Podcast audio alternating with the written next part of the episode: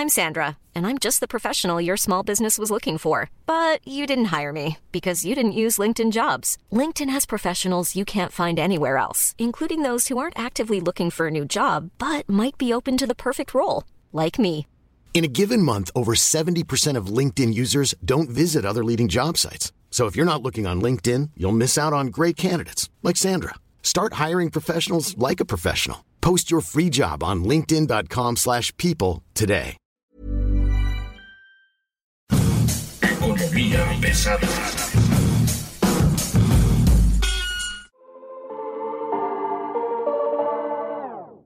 ¿Cómo están? Tengan ustedes muy buen día. Bienvenidos a Economía Pesada, Pegenomics. El día de hoy en Pegenomics, la verdad estamos queriéndole explicar a usted lo que está ocurriendo en esta semana, lo que viene en la que sigue. Por supuesto, traemos noticias de último minuto y como a veces ni siquiera confiamos en que nuestras malas noticias sean suficientes, trajimos a un experto para que nos platique sobre su perspectiva de la economía, del sector energético y de lo que está ocurriendo alrededor del mundo en esta cosa que es la pandemia y el COVID-19 que está sin duda dejando huella en la economía mundial. Va a haber un parteaguas, va a haber un antes y un después y si nos ponemos estrictos, esto es peor que la crisis de 1929, el crack bursátil de Nueva York. Five days later, the stock market crashed. But out of nowhere, a sharp fall in automobile stocks provoked a frantic last hour's trading. Millions of shares were suddenly sold. The next day, the great crash of 1929 began. Por lo pronto, y para tener un poco de malas noticias en el corto plazo, tenemos a Mario Lavés. Mario, ¿cómo estás? Buen día. Muy bien, muchísimas gracias Luis. Siempre es un gusto estar contigo y ser el ave de mal agüero en este programa. Yo quería entrar contigo en una dinámica de a ver, ¿cuáles serían las cuatro noticias a las que hay que ponerle, exceptuando la de anoche de los fideicomisos, de la que le vamos a dedicar un tiempo más adelante, cuáles serían las cuatro noticias que hay que tener en cuenta esta semana? En lo que llevamos de pronósticos, ya tenemos un pronóstico peor y es precisamente del Bank of America Merrill Lynch, que por tercera semana consecutiva ya bajó la expectativa de crecimiento para México. Ahora la tiene en menos 8% para el año, para 2020. Si se cumple esto, estamos hablando de la peor crisis desde que se lleva registro del Producto Interno Bruto. O sea, de toda la vida.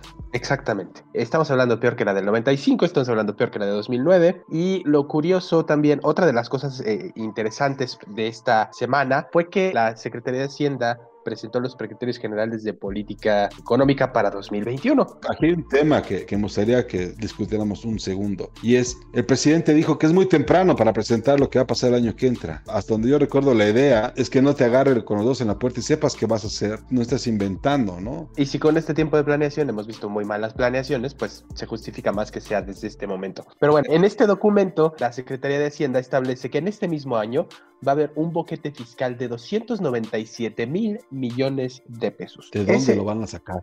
Ah, Este es el truco. Aquí, ¿te acuerdas que platicábamos hace poco sobre el Fondo de Estabilización de Ingresos Presupuestarios? Ajá. Bueno, al cierre de este año, a ese fondo le van a quedar 30 mil millones de pesos. La Secretaría de Hacienda planea usar 126 mil 500 millones de pesos para Este compensar una parte del boquete fiscal, a lo que se va a sumar 165 mil millones de las coberturas petroleras para cubrir 280 mil millones de esos 297 mil millones de boquete fiscal. El resto, obviamente, tendrá que provenir de deuda. Entonces, el país se va a pues. endeudar más. En este mismo documento, la Secretaría de Hacienda establece y reconoce que la economía, en el mejor de los casos, y esto se me hace sumamente optimista, va a crecer 0.1% este año. Yo no sé cómo le van a hacer, pero dicen que en el mejor de los casos va a crecer 0.1% y en el peor de los casos va a contraerse 3.9%. En este momento lo que es importante es que tomemos en cuenta dos cosas. Uno, estamos pasando dos crisis al mismo tiempo. Estamos pasando por la crisis de la pandemia que implica un frenón en la economía durísimo y por lo tanto se requiere ayuda del Estado para darle la vuelta a esto. Y por el otro lado tenemos el tema de la crisis petrolera donde tenemos el precio del petróleo a 10 dólares casi toda la semana. Apenas el jueves y viernes llegó a los 16 dólares. Estamos a punto de entrar a precios negativos. ¿Esto qué significa? Que ya estamos produciendo más caro de lo, de lo que cuesta. Y ya hay compañías internacionales que han empezado a cerrar compañías petroleras internacionales que han dejado de producir petróleo porque ya no es rentable. Los árabes les cuesta un dólar sacar el petróleo, a los rusos no les cuesta un dólar, les cuesta más, pero están dispuestos a entrar a la batalla. Yo no sé si los rusos se quieren aventar el tiro al mismo tiempo de enfrentar al COVID-19, al coronavirus, y a los árabes en el mercado petrolero. Is the oil price war between Saudi Arabia and Russia about to end? Crude prices enjoyed their biggest ever one day rally after the US president raised hopes of a truce. Will Donald Trump's intervention be enough? And what's the impact of the rift between the oil superpowers? Más allá del tema de la guerra petrolera internacional, más bien dentro de este mismo tema, ayer se supone que ya empezó a haber negociaciones entre estas dos potencias, lo cual ah. elevó el precio 25%. No sé cuánto ni qué tan cierto sea. El mercado petrolero es muy chismoso, muy, muy chismoso, y es capaz de decir casi cualquier cosa, pero no, o sea, imagínate convencer a los rusos de bajarle y que los árabes le bajen y que Trump diga, sí, yo también le voy a bajar.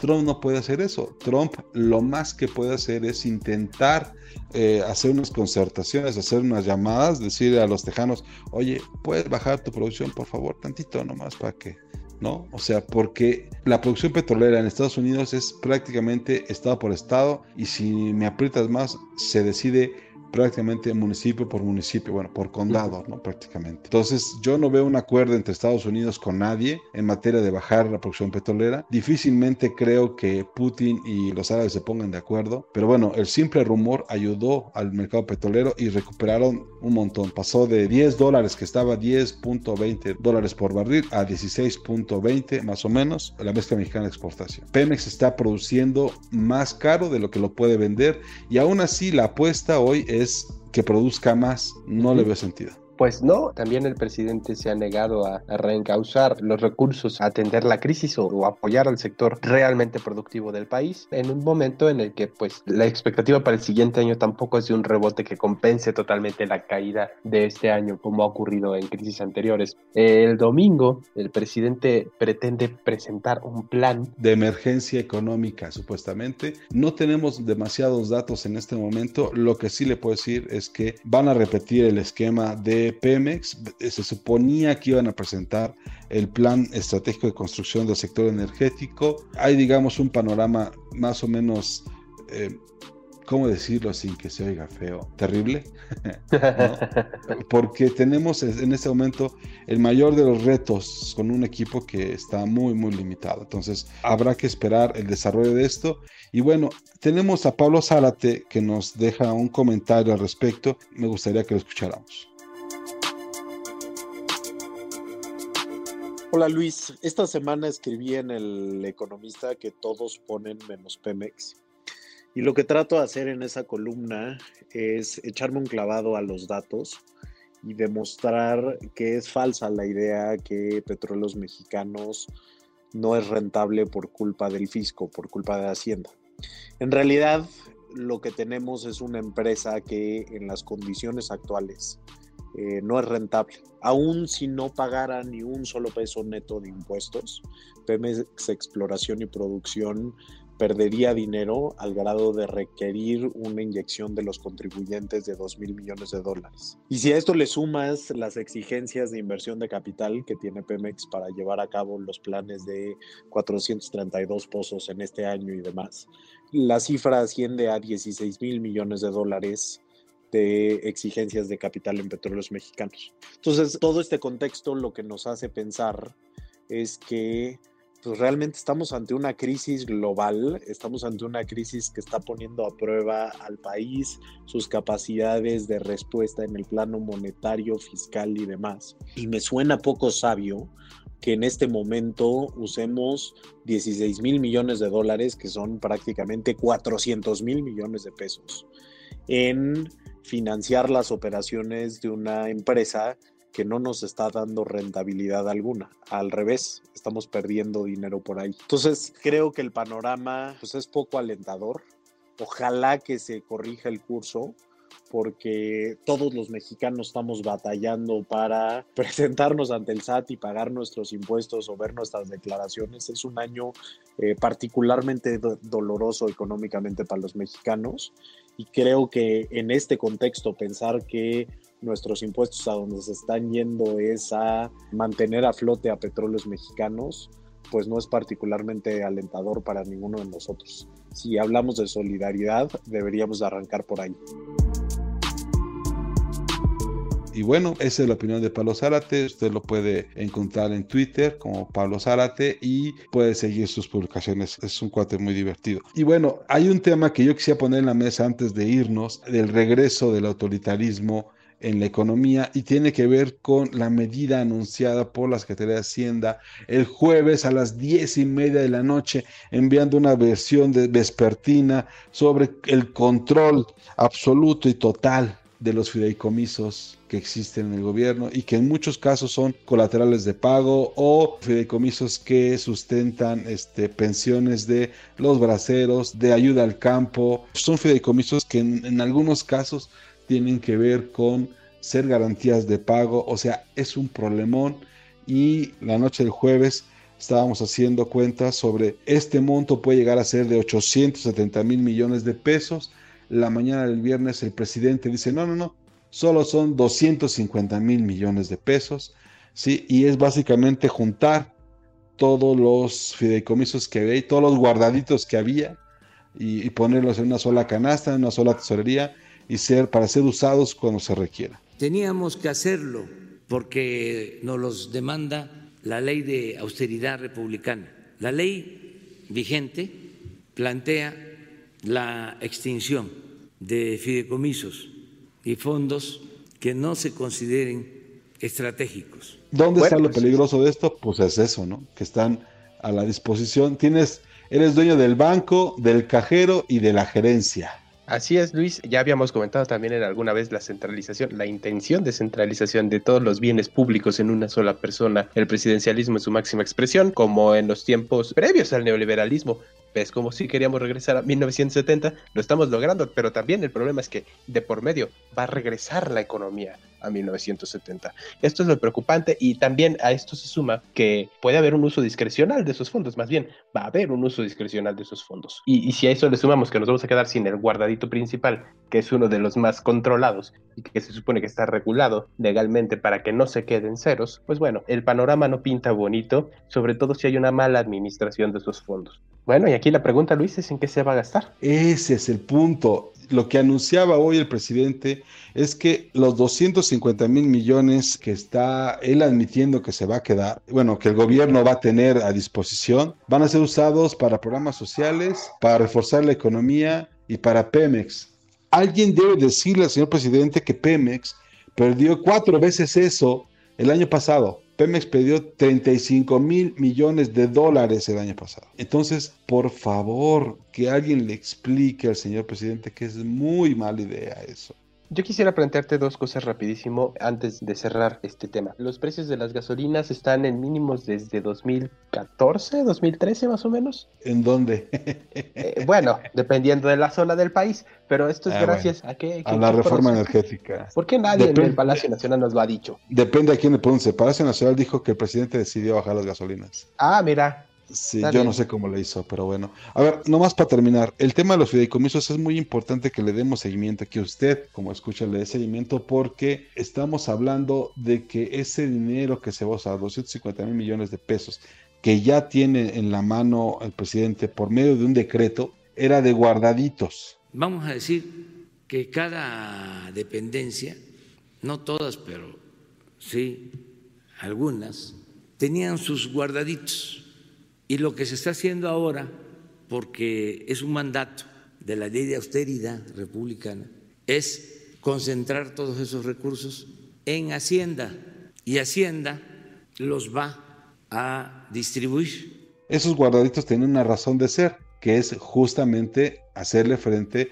a las emergencias específicas para lo que están destinados. Por ejemplo, El fideicomiso para carreteras, pues estaba para eso, ser un colateral en caso de que haya un riesgo de las carreteras. Es una buena noticia y una mala noticia. Es una buena noticia porque finalmente y por primera vez en toda la historia de Pemex, abiertamente se dice que el gobierno va a respaldar los bonos de Pemex. La mala noticia es que esta acción es totalmente insuficiente para evitar la pérdida del grado de inversión de Pemex. Entonces, bueno, pues es echarle dinero bueno al malo. Lo que me preocupa también es que más allá de este tema que es gravísimo, de digamos expropiación de los fondos nacionales. Pues es más, que expropiación es la apropiación, porque incluso él lo dice, había fonditos por todos lados, esos fonditos, este, pues ahí estaban, entonces pues los juntamos porque había guardaditos, pues sí señor, son guardaditos, ¿para qué cree que son los guardaditos? Y aparte son guardaditos que tienen fines muy específicos. El, carretero es para una catástrofe que dejen comunicada a una región. Ahora, vamos a juntarlos todos y a ver en qué se me da la gana usarlos. Bueno,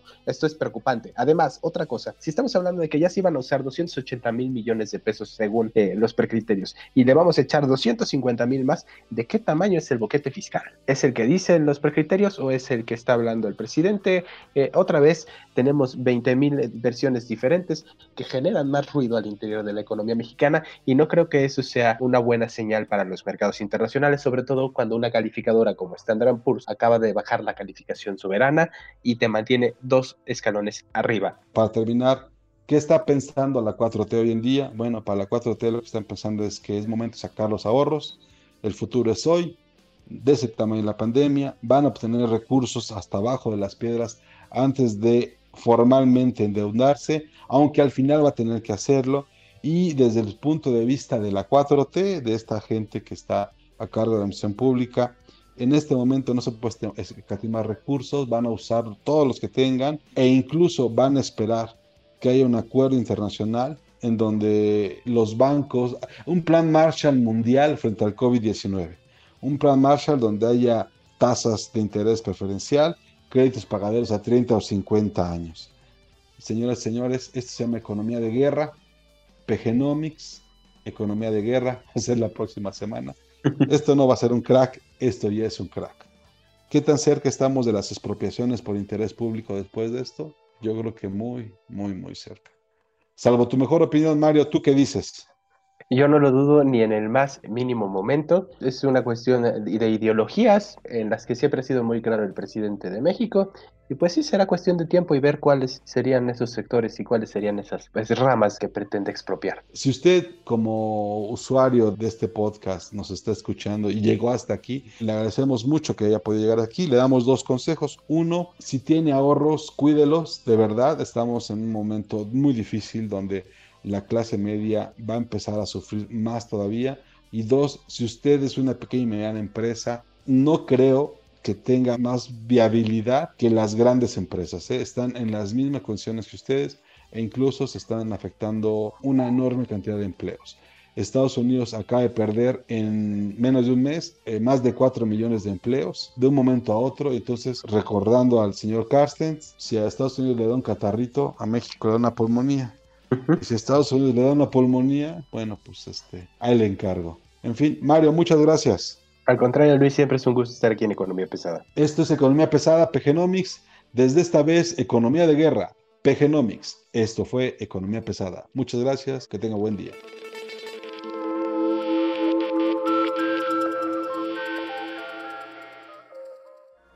Este es un podcast de la Organización Editorial Mexicana, grabado en los estudios de ABC Radio en la Ciudad de México. Planning for your next trip? Elevate your travel style with Quince. Quince has all the jet-setting essentials you'll want for your next getaway, like European linen, premium luggage options, buttery soft Italian leather bags, and so much more. And it's all priced at 50 to 80% less than similar brands. Plus, Quince only works with factories that use safe and ethical manufacturing practices. Pack your bags with high-quality essentials you'll be wearing for vacations to come with Quince. Go to quince.com slash trip for free shipping and 365-day returns.